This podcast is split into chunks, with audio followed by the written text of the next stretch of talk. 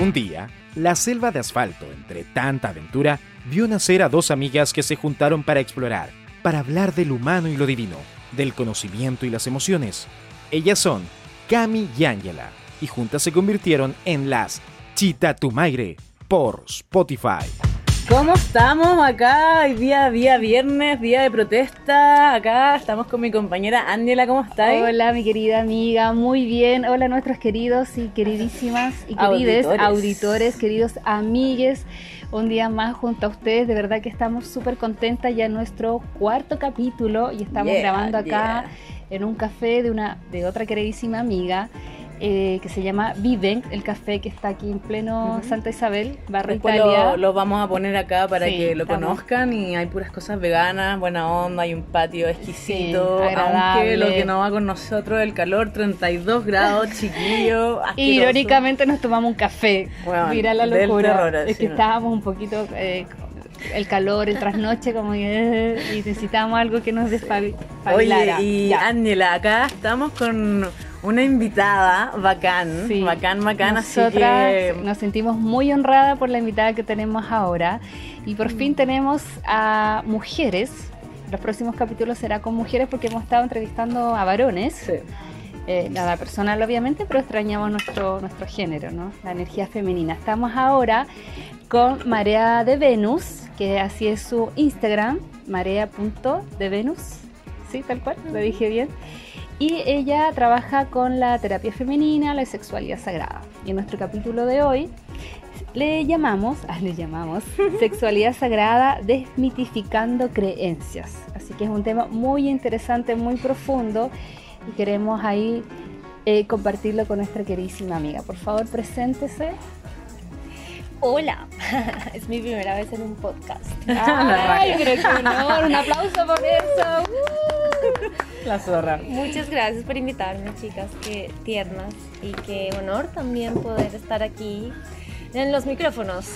No, bacán. Oye, Meli, justo nada, pues vamos a tener que hacer súper así cortito porque eh, tú eres colombiana y te Sí. devuelves a Colombia Sí. pronto. Sí, Heavy, heavy, heavy. Viajo el lunes y Wow. estamos a viernes, para que Oh. sepan del otro lado. Así que nada, gracias igual ahí por tenerme en cuenta, me encanta. Eh, y mi nombre es Melisa Vargas, ¿ya? Mi, mi seudónimo es Marea de Venus, ¿sí? Es como eh, el espacio que creé, el espacio terapéutico que ahora también es virtual, donde trabajo junto con mi compañero en el acompañamiento de personas sus procesos emocionales, corporales, Ujú. humanos. ¿Ya? Eso, cuéntanos un poquito de qué trata tu trabajo Ujú. a nuestros auditores de manera así concisa. eh, ¿Qué es lo que quieres lograr? ¿Cuál es tu intención de tu trabajo? Para que comprendan. Ay, yo creo que eso cambia absolutamente todo. Dependiendo de, de, de la persona. O sea, como la intención de que quiero lograr a veces está clarísima y otras veces no y solo me permito estar para el otro, escuchar y listo. Como que uno no siempre tiene eh, la respuesta, uno no siempre, a veces, obviamente los terapeutas somos humanos, ¿no? Entonces también eh, tenemos nuestros días de mierda, entonces no siempre estamos tan absolutamente disponibles. O todo el rato. No, iluminados menos. Ah. Bueno, claro, creo que somos los menos iluminados. de todas maneras. Pero, pero básicamente mi, mi trabajo, mi inspiración, mi, eh, mi punto de partida ha sido, eh, por supuesto que el trabajo personal. Ahí empecé y al, empe- y al, al- empezar a desanudar mis nudos, mis dolores, eh, empecé a adquirir herramientas terapéuticas que después con el tiempo eh, se dio que empecé a compartir con los demás. Y eso ha tenido mucho que ver con Chile. ¿No? En Chile fue donde empezó a sucederme esto en la vida y en el camino. Eh, entonces eh, me he dedicado principalmente a trabajar con mujeres, aunque hace ya un par de años que empecé a trabajar con hombres también. Pero principalmente trabajo con las mujeres y trabajo con la intención de que las mujeres podamos habitar el cuerpo que nos ha sido dado de una manera gozosa, no culposa y sacarnos toda la mierdita que nos han puesto encima durante Genial. siglos. Y ¿Cuánto tiempo llevas trabajando eh, de este modo y qué técnicas ocupas para mm, trabajar con las mujeres? eh, sobre lo que mencionaste recién, de conectarnos con el placer, con el gozo, Ujú. em, ir cuestionando tabús, como tú Ujú. mismo dices, de estructuras y de creencias tan universales. también. Sí. Y sobre todo en nuestro país que tiene todo un- otra forma de pensar. Sí, o sea, yo creo que es muy en, en todo lado. así. Claro. No, no lo creo tan exclusivo de Chile. Es más, América Latina tiene... sí, así- eso, eso mismo te iba a decir, como que es más conservador, más cartucho. Muy religioso. Y la religión tiene mucho que ver con la opresión de la mujer, Mm. digámoslo tal cual. ¿no? Sí, por favor. Eh, Sin censura aquí. no, Somos no. libres. Sí, entonces eh, yo empecé a trabajar con la primera herramienta que empecé a usar fueron los círculos de mujeres, ¿no? como sin saber muy, o sea, yo no fui a un lugar a, a aprender cómo se hace un círculo. Lo que yo hice fue ir a círculos de mujeres y ahí empecé a tomar esta medicina y luego un día yo vivía en México y ahí empecé a tomar esta medicina, esta medicina y hice hermanas, hice amigas y aprendí mucho de estas mujeres y un día dije, bueno, si esta medicina es tan vieja y viven todas, pues vamos, ¿no? Que yo Oye, voy a abrir una. ¿A qué te refieres con, con medicina? O sea, como Claro. el compartir. Claro, el escuchar a la otra, el el mirarla a los otra. ojos, el guardar silencio mientras la otra se expresa, el también eh, poder expresar y dejar que el corazón de una hable, también el, el huevear, el cagarse de la risa, el abrazarse, el bailar, el... Claro, como hacer como algo más íntimo, Sí. de experiencia, eh, Sí. como hacer un vínculo con personas que uno tampoco conoce y que no sabe como el background de dónde viene, sino como compartir, estar en el momento, es también un poco más ligado, un poco meditativo, se podría decir. Es que yo creo que en el círculo se abre como... Todos somos parte, ¿no? No hay como uno más arriba, una más abajo, todos somos parte. Y a mí, personalmente, lo que me sucede en los círculos es que siempre es algo así como, ay, marica, como que no somos tan distintos, ¿no? Como que uno siempre anda creyendo que... que El patito feo, que no sé qué, que o porque hago esto, hago esto o otro. el que vive más abajo es, es menos que yo, o el que vive más arriba es mejor. No sé, ¿sabes? Como siempre unas divisiones mentales. Exacto. Y, y a mí lo que me ha pasado en los círculos es que siempre es algo como, ah, después de escuchar y de vivir y de también expresar, ¿no? Y de permitirme que el otro o la otra entregue lo que tiene para entregar, siempre es algo así como, ay, no, no somos tan distintos, estamos Mm. tan en la misma, nos duelen las mismas cosas, tenemos dificultades similares, eh, rollos similares, ¿no? Como, y, no me refiero a similar que nos pase exactamente lo mismo, ¿no? Pero ¿quién tiene rollos con la mamá, por ejemplo? ¿No? O Uf, sea, como a ese tipo de profundidad Claro. es a la que me estoy refiriendo. Y algo, por ejemplo, que tú te recuerdes de, de tu primera experiencia en un círculo de mujeres que, que te marcó y, y que, que nos quieras compartir hoy día.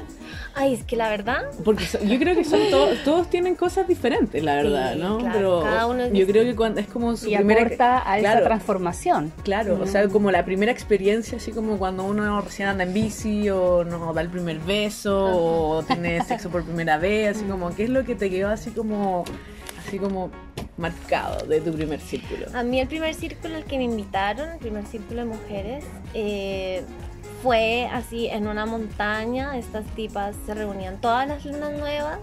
Estas tipas todavía circulan y las amo. Mm, maravilloso. Esto fue hace ocho años, ¿no? Y me invitaron a una montaña donde tenían como una, haz de cuenta, como una ruca, eh, en chileno. Y, y pasamos toda la noche ahí con un fuego y hablamos y sacaron cartas y las diosas. Y yo así como, wow, ¿qué es esto? ¿Qué es esto?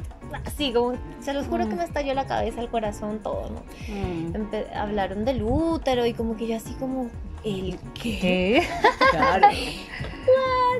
Y, y ahí, ya, o sea, a mí me cambiaron la vida los círculos de mujeres. No, Wow. porque, o sea, porque vamos así sabiendo un poco que claro, muchas mujeres que estamos, o sea, más, más, más, yo creo la gente que vive como en espacios así como de capital, Mm. ¿sabes? En, la capi- en una ciudad muy grande, ¿no?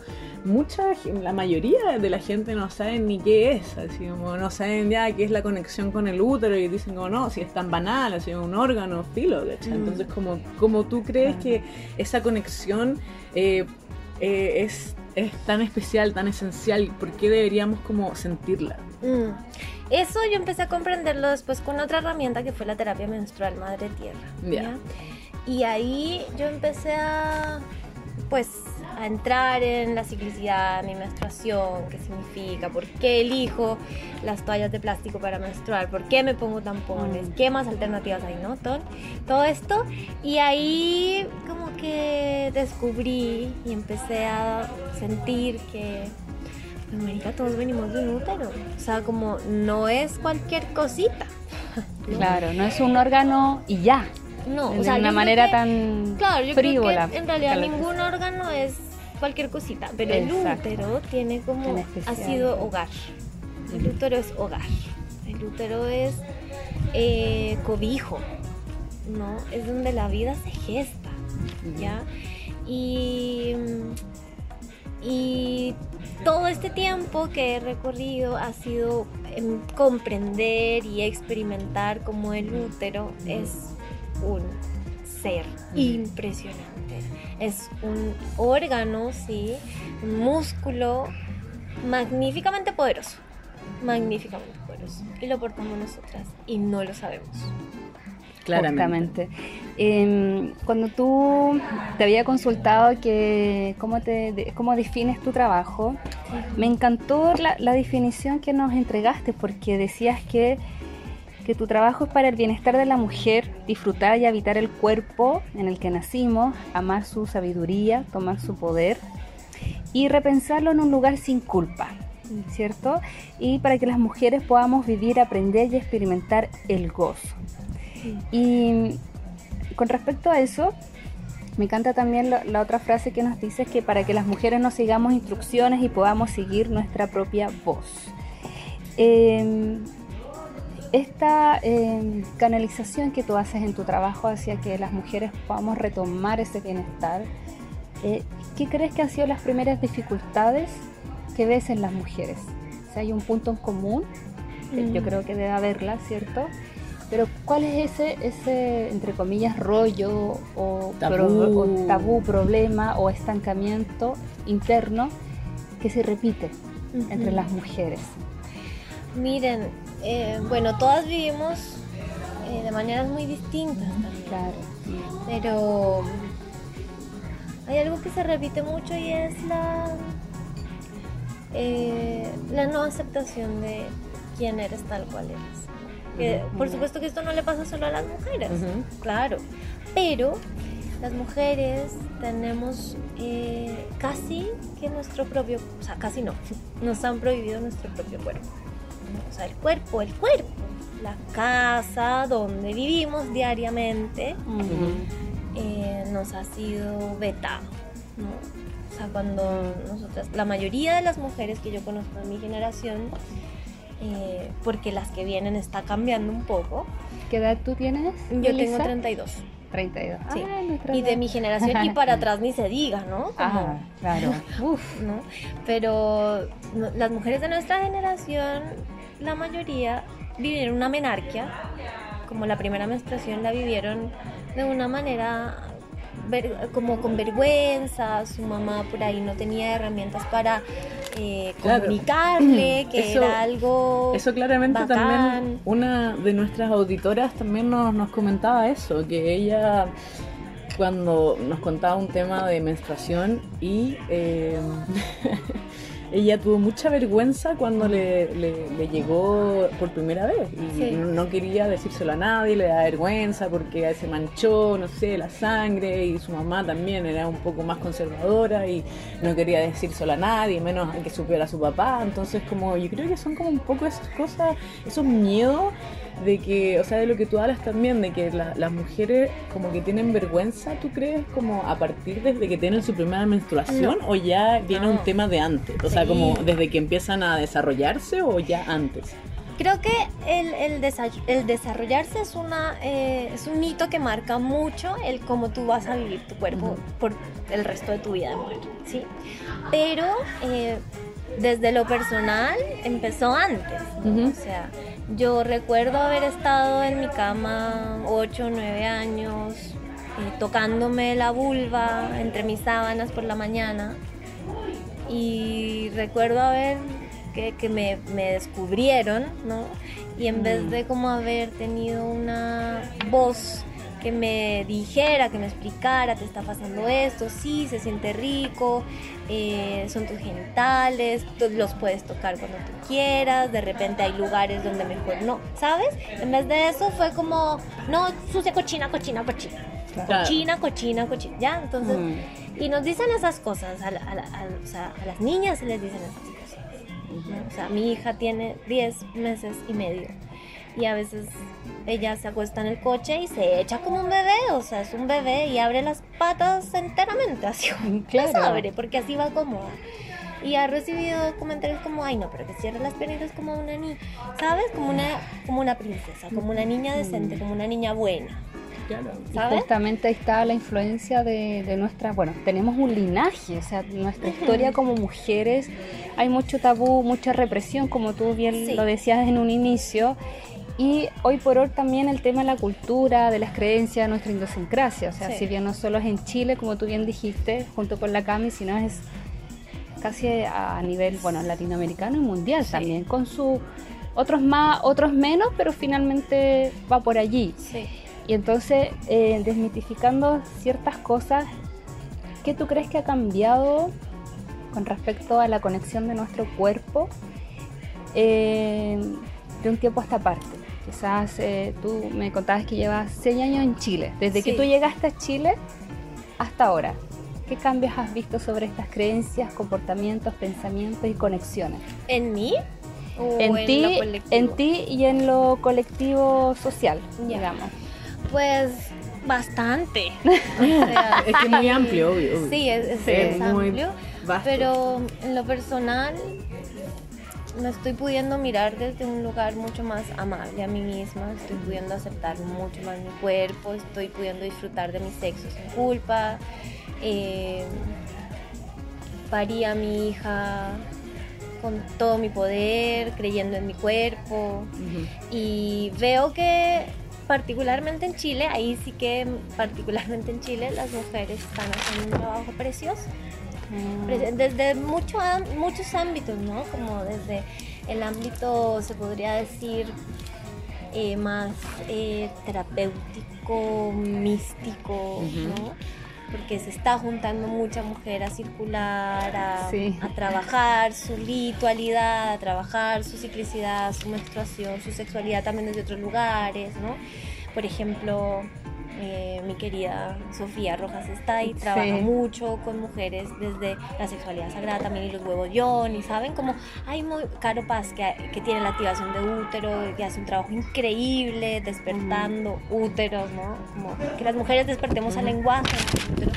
y también desde otros ámbitos como el político que es también muy importante o sea lo que pasó con las tesis es hermoso es hermoso yo Mm. eh, hace un par de semanas que di mi atendí a mis últimas pacientes, consultantes, y una de ellas eh, me compartió muy abiertamente que lo que ellas hicieron, ¿no? Y que el escuchar a un grupo de mujeres gritando y cantando eh, estos versos, para ella fue sanador, porque ella no lo había podido decir. Mm. Y eso es un relato que yo ya he escuchado varias veces. También lo he leído, lo he escuchado de Ajá. muchas amigas y mujeres. Sí, Es increíble la cantidad de abuso sí. que llevamos, tantas Sí. mujeres, no solo mujeres, hombres también, y Sí. niños. Pero volviendo al... Que están, en- están como por debajo de la mesa, que claro, como por esta sociedad no se quiere saber nada, ¿cachai? Como que Sí. todo como que se esconde un poco, pero... Entonces, claro, la, la voz de la mujer es incómoda.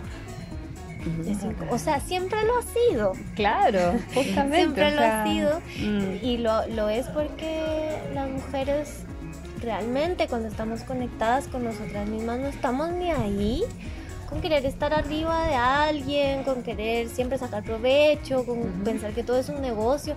A nosotras nos gusta la comunidad y nosotras queremos construir desde ahí. Entonces eso es peligroso para este sistemita, ¿no? Claro. Claro.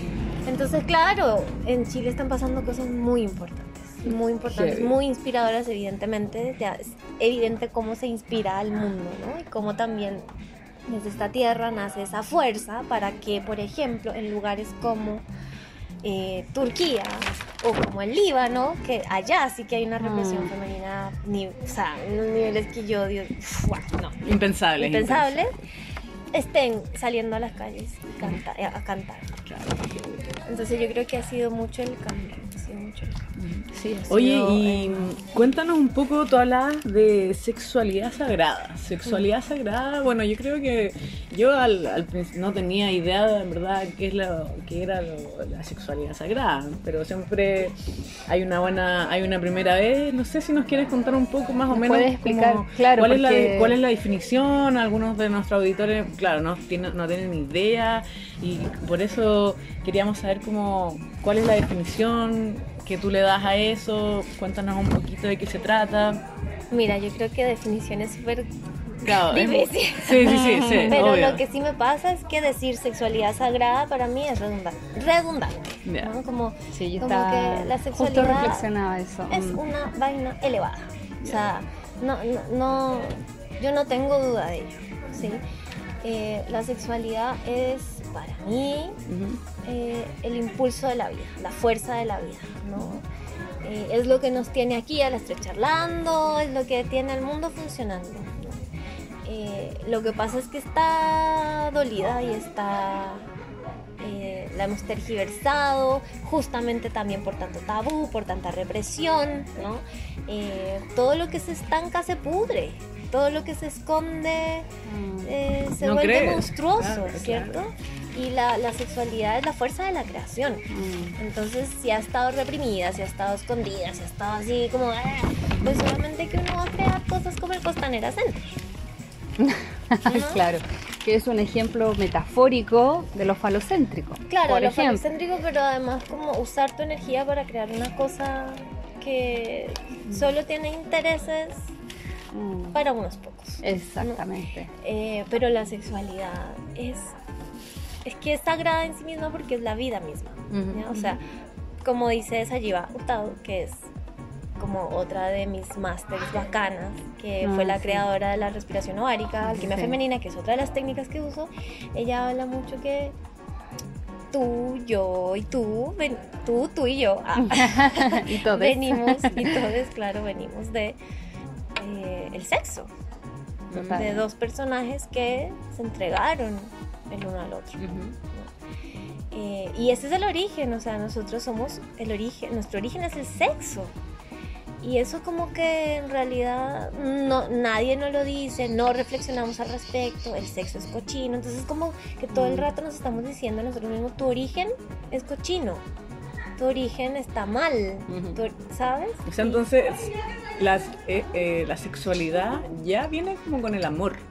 Porque a- algunos dicen como ya, sexo, pero sexo con amor, ¿cachai? Claro. Y como que algunas personas como si es que es sexo con amor, ya poco más que te enamoráis, ¿cachai? Mm. Es como, son como, o sea, tabúes, ¿cachai? Que en verdad quizás pueden estar rondando un poco como por, no sé, quizás gente, no sé, soltera que se encuentra, no sé, a un, a un hombre por la noche y ya pasa algo y después como que el hombre corre, ¿cachai? Porque, la, porque cree que ya le dio un- un- un- una caricia de más ya se está enamorando.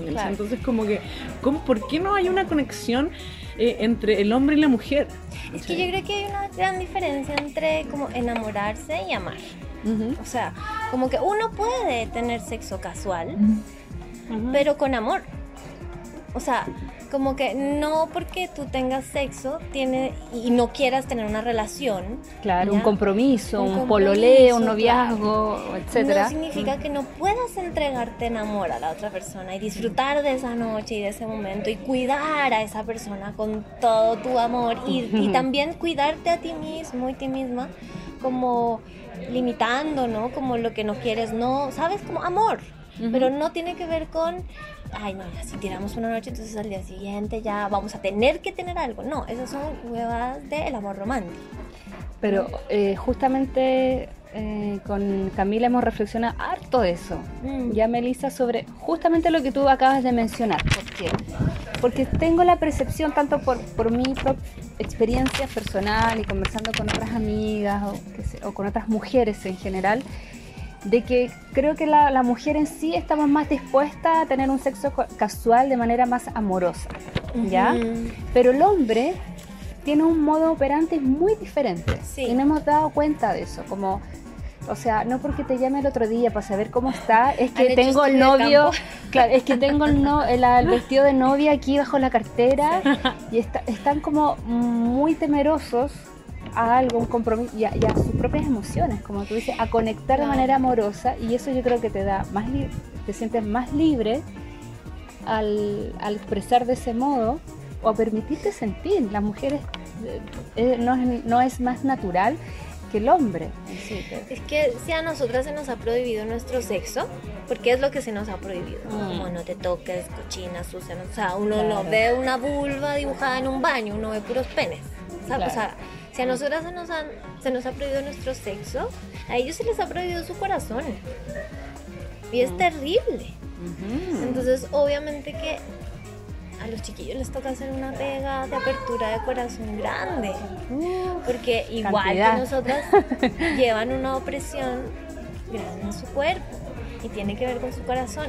Ah. Entonces, obviamente que si yo he aprendido toda mi vida y mi papá y mi abuelo y todos los locos de mi clan Han aprendido que si demostrar, o sea, dar una caricia, como tú dices, es abrirle a la otra el paso para que crea que entonces Claro, obviamente que vamos a ser corriendo. novios para toda la vida. Claro, pero también ahí nosotros tenemos como trabajo de responsabilidad emocional, ¿no? Porque si bien a nosotros las emociones se nos han permitido más, también, o sea, tampoco es que seamos muy buenas gestionando nuestras emociones, ¿no? Justamente a eso iba. Creo que es una responsabilidad compartida, Sí, sí. responsabilidad afectiva. Sí. En el sentido de ser claros, la comunicación afectiva, no, efectiva, ¿cómo es? Ya, Sí, bueno, en fin, claro. asertiva. Asertiva, exacto, que es la comunicación de mira esto, lo otro, y claro, por otro lado, eh, las emocionales de nosotras, eh, mantenerlas en- más o menos en equilibrio, teniendo claro lo que queremos y lo que no queremos, y para eso ya el autoconocimiento, en- eh, el autoplacer, conocer nuestro cuerpo, Sí. qué nos gusta y qué no nos gusta, pero también tener claro, ¿sabes? Que esto me parece, no me parece, por dar un ejemplo. eh, me gustan las relaciones abiertas, a otros no les gustan las relaciones abiertas, etc. O qué conoces tú por relaciones abiertas, quizá es besitos y abrazos, pero con otras personas no quiero que tengas sexo, o es abierto a todo. Entonces siento que ahí también lo que tú mencionabas y lo que decía la Cami de habitar el cuerpo, que también ahí nos lleva a una conexión y a un autoconocimiento y a conectarnos con nuestra sabi- sabiduría, que, que siento que parte desde el cuerpo, desde los cinco sentidos y, y más. Y el, el determinar, tener claro y aceptar nuestros deseos, como si que esto me gusta aunque la gente me critique que ay, qué onda, y esto no me gusta aunque se tienen encima mío, por ejemplo. Sí, pero yo creo que para eso, claro, la- al- ah, ah, el autoconocimiento es así clave. Clave, claro. es una base. Como. em, y al mismo tiempo, eh, como que siento que si uno se junta con alguien que se trabaja a sí mismo, obviamente que ahí va a haber como un terreno mucho más fértil para Mm. que haya una comunicación asertiva, para que si la cuestión se acabó no dure uno como cinco o seis meses, ¿cómo le digo? No sé qué, y la cuestión ya se convierte en una novela horrible, y entonces nadie se disfruta, na- nadie se está queriendo en ese lugar. ¿no? Eh, y como tú dices, el cuerpo, pucha, es que hemos estado muy alejados del cuerpo, muy alejados, así como que vivimos en un mundo donde el hacer constante, hay que hacer, hacer, hacer, hacer, decir, re- reacción, ¿no? Como todo es tan rápido que no tenemos un momento para, a ver, ¿cómo me siento? A ver, ¿qué quiero? Parar, hoy? parar, parar, Mm. parar, parar, Pausas parar, para parar. decir quiero hacer esto, Claro. Tengo ganas. hay un concepto Eh, que es como sé. parar el mundo. Claro. ¿no? Que es como que no significa que, el- que lo de afuera pare, sino que tú pares Ujú. en el mundo y Ah. escuches. ¿A Exacto. quién? A ti mismo. Y eso muchas veces lo permite el cuerpo. ¿no? Y vamos llegando más o menos hasta el fin. Eh, ¡Qué rápido! Sí, ¿De se fue, se fue ultra rápido Bueno, el tiempo. tenemos varias preguntas que hacer. Sí, Elijan, elijan. dale, dale. ¿O quieres comentar algo? Eh, no, quería, mira, quiero, quiero comentar solo un minutito el tema, ¿qué ha pasado con la sexualidad en estos tiempos de, de contingencia? O sea, Mm. como cómo uno puede no estar bloqueado o algo, algún consejo como básico para empezar a como des- desbloquear como los caminos o, o por qué nos bloqueamos sabiendo que estamos en algo político. como, Mm. ¿Qué es así como según tu visión? Pucha, mira, eh, es un tema complejo porque obviamente que con todo lo que ha pasado es muy difícil ser impermeable. O sea, está cabrón, ¿no? Que no te Ujú. pase nada Sí. con lo que está pasando afuera. Pasa de todo, ¿no? Alegría, rabia, desazón, esperanza, como todos los días un torbellino de emociones. Y bueno, eso va a afectar o a impactar mejor la sexualidad, ¿no? Porque yo creo que son tiempos de mucha escucha propia. Y en ese... De detenerse, lo que hablábamos anteriormente. Sí. Y en ese detenerse como poder realmente sentir y saber si lo que quieres es en este momento compartirte con alguien más, ¿no? Porque a lo mejor estás realmente necesitando como encontrarte en la intimidad con un otro, como parar el mundo de afuera sin culpa, o sea, como esto de, no, pero es que si todos estaban hoy en Plaza Italia, yo estoy aquí con mi amada o mi amado con ganas de tirar, no, hay que salir, o sea, como, ¿sabes? Mm. Como, yo creo que eh, hay muchas marchas, hay muchos tipos de marchas, muchas maneras de marchar, ¿no? Claro. A mí me tocó fuerte eh, porque cuando empezó a suceder todo lo que está sucediendo en octubre, eh, pues yo todavía estoy maternando mucho, ¿no? Como, y con muchas ganas de salir a la calle, muchas ganas, pero pues con, una, con un bebé, Es muy difícil. pues no, no, o sea, Complejo. complejo, o sea, Mm. para mí es complejo, como que no, es- no, no aperro, Mm. no aperro. Eh, no tengo ganas de exponerla. Entonces era como, ay, quiero estar fuera y no sé qué. Y después como empezar a, a darme cuenta que hay muchas maneras de marchar. Como esto que estamos haciendo. Claro, sí, es es, una no- manera es lo que, es lo que te comentábamos al principio, que en verdad, claro, no, quizás no, yo no he ido a marchas porque he tenido, no sé, me, me tuve que operar el hombro, entonces Ajá. también no puedo salir todo el tiempo, tengo que estar pendiente, entonces creo que esta, claro, como tú dices, esta es una marcha para informar a la gente, para... Y en ese sentido, Claro. como lo que me preguntabas de si eh, tener relaciones o no, o cómo eh, afrontar este aspecto de la vida, creo que, que en este momento necesitamos mucho amor, necesitamos mucho encontrarnos con el otro. Y si eso va a significar darte una noche y darte una tarde con alguien que quieres, estar y compartir, dale. Esa es la marcha también porque lo que estamos construyendo es un mundo de paz. ¿no? Es un mundo nuevo para todos. Claro. Y eso también involucra el sexo. Claro, entonces darse finalmente un tiempo para, para todo, bajar de esta, de esta rueda y darse cuenta, claro, de- del autoconocimiento, de, de ser más como conscientes en el sexo, de las partes del cuerpo, que también como hablábamos acá Mm. con con Angela, eh, el sexo no solamente pasa eh, por temas de penetración, sino es como que somos un, un ser completo, todo, inmenso el todo, sexo. todo, Claro, pero todo incluye el cuerpo, es decir, cada parte. es decir, De hecho, yo creo que una de las creencias fuertes que tenemos en esta época contemporánea es de que se enfoca el sexo en lo genital. Sí, Sene- senos, perdón, pene, eh, vagina y Sí. ya. sí, Y tenemos todo un cuerpo para explorar y, sí. y sentir. A nosotros con el Nico, hay, nosotros atendemos parejas, ¿ya? Entonces, eh, y respiramos con las parejas y trabajamos eh, como desde la mirada sistémica con las parejas. Y algo que para nosotros ha sido así como muy enriquecedor y clave es que muchas de las parejas que han ido a trabajar con nosotros realmente encuentran intimidad en la mirada.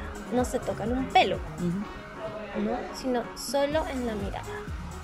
Mm. Ahí como que dicen, ah, estoy con esta persona. Como que ahora sí te veo, ahora sí te conozco. Se y quiero seguir o, ¿sabes qué? No más. Me voy, ¿no? Como Claro. entonces como el sexo es, o sea, la sexualidad es una cuestión que ni siquiera podemos como conceptualizar y ni Mm. imaginar, es inmensa. Es muy Así es. no puede vivir solo en la vulva o en el pene o en el clítoris, no. Ya. Bueno, ahora ya sabemos, amigos, acá auditores. Vamos a hacer las preguntas. Y bueno, para terminar, acá tenemos un par de preguntas que nos enviaron algunos Sí. auditores, así que. mm, Tenemos tres preguntas, quizás una inevitablemente se relacionan con la otra. Eh, si nos puedes explicar brevemente a qué te refieres con el sexo sin culpa. Pues me refiero a poder estar disfrutando de el momento en el que te estás compartiendo con un otro o contigo mismo, contigo misma, porque eso también es tener sexo.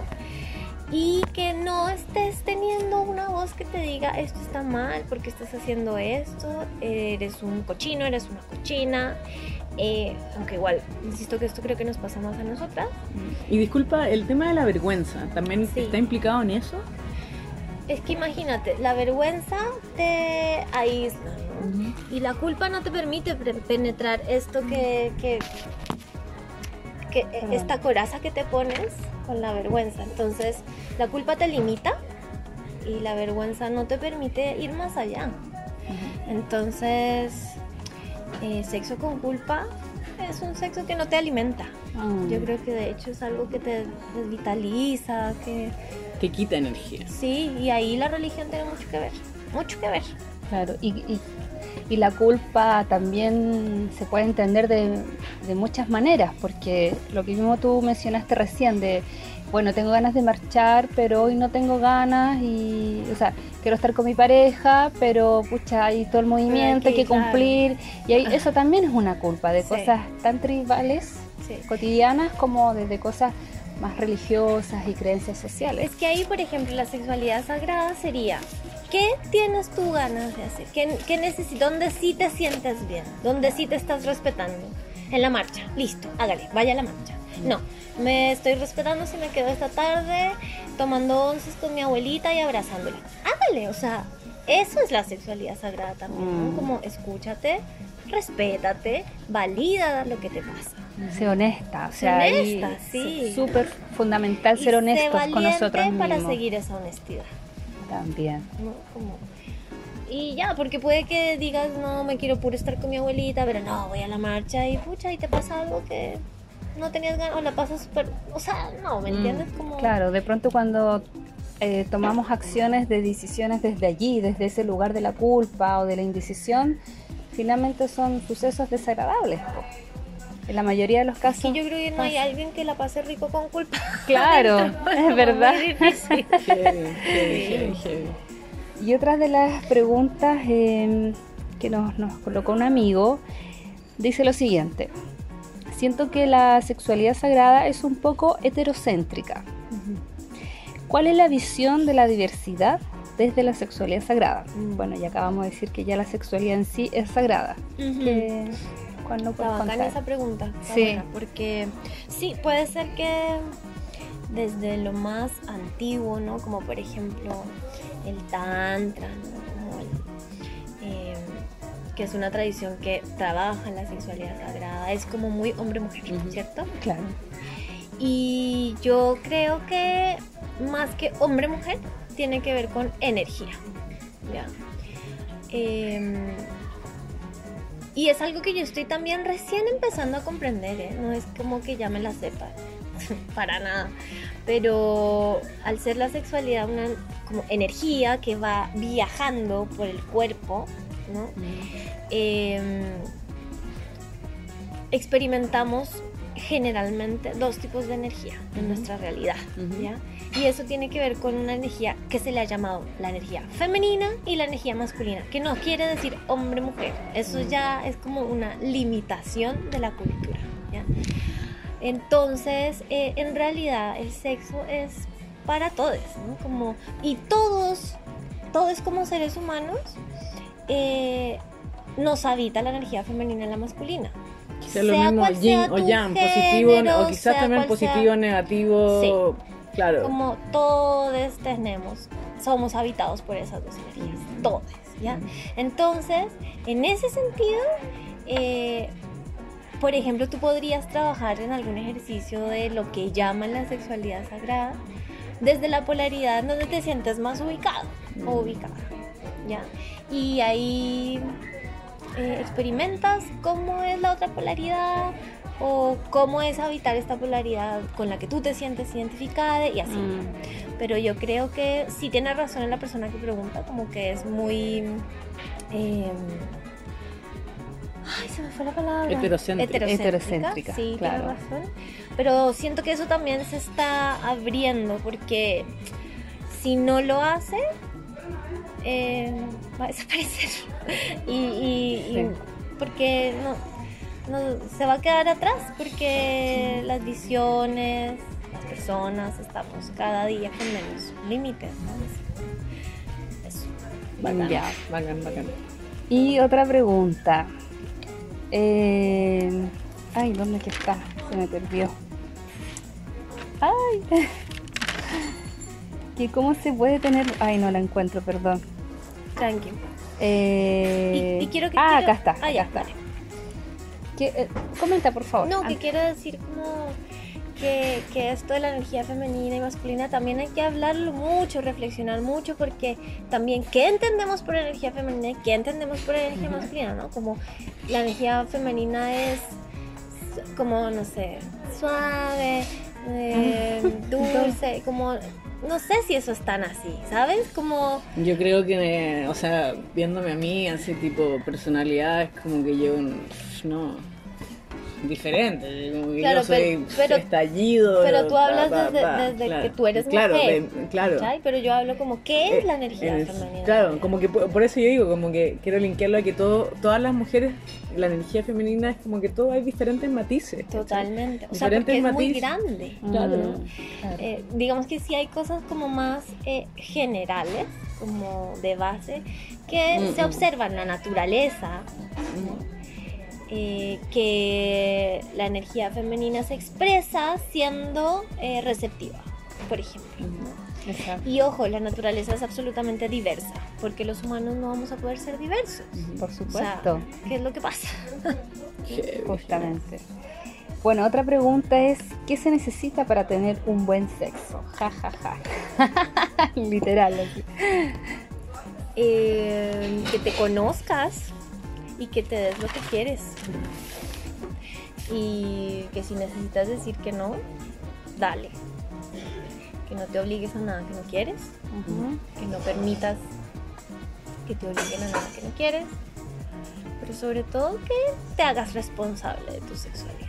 Mm. Y eso significa conocerse, entregarte, eso. Y tener, eh, ¿cómo se llama? Fallar también.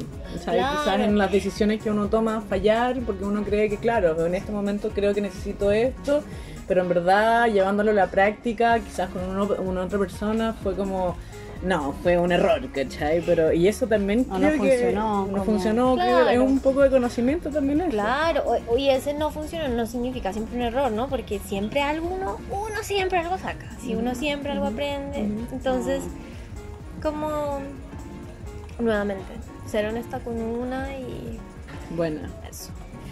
Perfecto. Y, Y no pensar tanto también, yo creo que eso es fundamental Eso. para el buen sexo. Sal de tu cabeza parlanchina, entra en tu cuerpo y disfruta, es que si no, es Pucha, muy jodido. cierto, Disfrutar sexo ahí en la cabeza con una ala es muy difícil. Justamente. Y a propósito de eso, la otra pregunta es, eh, bueno, la habías mencionado en un momento atrás, pero ¿se puede alcanzar una conexión placentera y consciente en touch and go, como le llamamos hoy en día, o en, una- en un encuentro casual de sexo? Que- A ver otra vez, ¿cómo? se, se puede alcanzar o cómo podríamos alcanzar una conexión eh, más consciente, digamos, eh, en un sexo Sí. casual. Con una persona que Sí. no conocemos, que no Claro. está como... Sí, yo creo que sí. Y creo que es estando ahí, en ese lugar y con esa persona. Estando.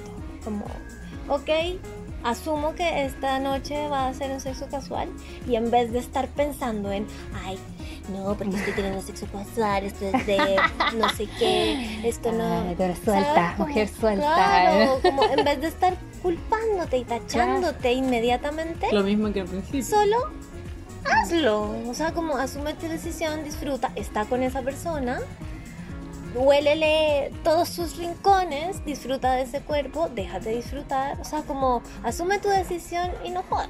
Claro. Como- Y también date permiso para que si estás como ahí intentándolo y en realidad no te gusta, Claro. ok, no te gusta el touch and go. Así a tus amigas o amigos les encante, bueno, a ti no, marica, tú necesitas estar más, eh, no sé, con un límite más claro o como eh, ir más despacio, qué sé yo, ¿sabes? Claro, Como, sentir seguridad de que esto es- claro, como que también es como, ay no, y todo tiene que ser súper libre, entre comillas, y es como, marica, ¿en verdad eso es libre? ¿De verdad está No. siendo libre para ti? Como, Y ahí volvemos al autoconocimiento, claro. ser honestos. sí. Y justamente con la pregunta recién, eh, ¿cómo observas que actúan los hombres en el sexo casual? ¿Son menos enrollados? Ay, O- marica, hace tanto que no tengo sexo casual. que es muy Chucha. bueno, ya. Pero yo creo que sí son menos enrollados. Sí. ¿Menos? O sea, yo creo que No sí. sé, nosotros observamos que igual últimamente están... Es que yo últimamente no puedo decir Ah, nada. bueno, bueno, bueno, ya. Dejamos esa pregunta a- para que la responda cada uno en su casa y nos Claro. mande un DM a ver qué piensa. Claro, la chita parece. Tomaire, exacto. Sí. Oye, Melissa, un gusto tenerte. Muchas gracias por venir eh, y una buena estadía en Colombia, eh, de vuelta a tus tierras, obviamente, no Con sé, familia. Sí. todo, sí. todo lo mejor. sí. Ay, muchas Vamos gracias. evolucionando, Sí. todo cambia, impermanencia total a, a lo que es la vida, en verdad. Así es. Muchas bendiciones por eso también. Sí. y que nos com- que- eh, perdón, que compartas tu Instagram para que si alguien está muy interesante, o sea, muy interesada o interesado en trabajar con la sexualidad de, de modo más consciente o quiere sanar temas de, de todo lo que hablamos, para que te con- se contacten contigo, Bueno, y ahí tú les, les des como por dónde pueden ir, Claro, sí. amigas, acá en Chile, quizás allá. Claro, sí, sí, aquí hay tremenda tribu. Mm. Tremenda tribu. Sí. Pues nada, chicos, muchas gracias a ustedes por invitarme, por querer charlar, rica la charla. Eh, mi Instagram es marea.d.venus, o sea, D solo la letra D. Ya. Y o pueden ir a la web también, que es www.mareadevenus.com. Perfecto. Así que gracias. Así que Gracias a un ti, un aplauso. Y Bacán. bueno, si quieres entregar algún mensaje a nuestros auditores con todo lo que estamos viviendo, bueno, ya Mm. dijiste muchas cosas, Sí, en verdad, ya es como No. ser redundante. No, que me encanta Chile, son increíbles y Ah, que sigan adelante con esta construcción de lo nuevo. Bacán. Arriba los que luchan. eso. ¿Y más sexo? ¿Cómo? ¿Más sexo? Siempre sexo. Obvio. Muchas gracias y bueno. Eh, Nos vemos en un próximo podcast, chiquillos. Claro, 2020, porque este es nuestro último podcast 2019. Ajá. porque estamos a, ¿a cuánto? A 27 de diciembre. Así que este, eh, bueno, el último podcast grabado, pero se lanza en enero. 2020. Ah, Así 2020. que un abrazo Partimos. a todos. Un Feliz abrazo, año. feliz, año, nuevo. Somos las Chita Tumaire. Así que eso. Chao, chao.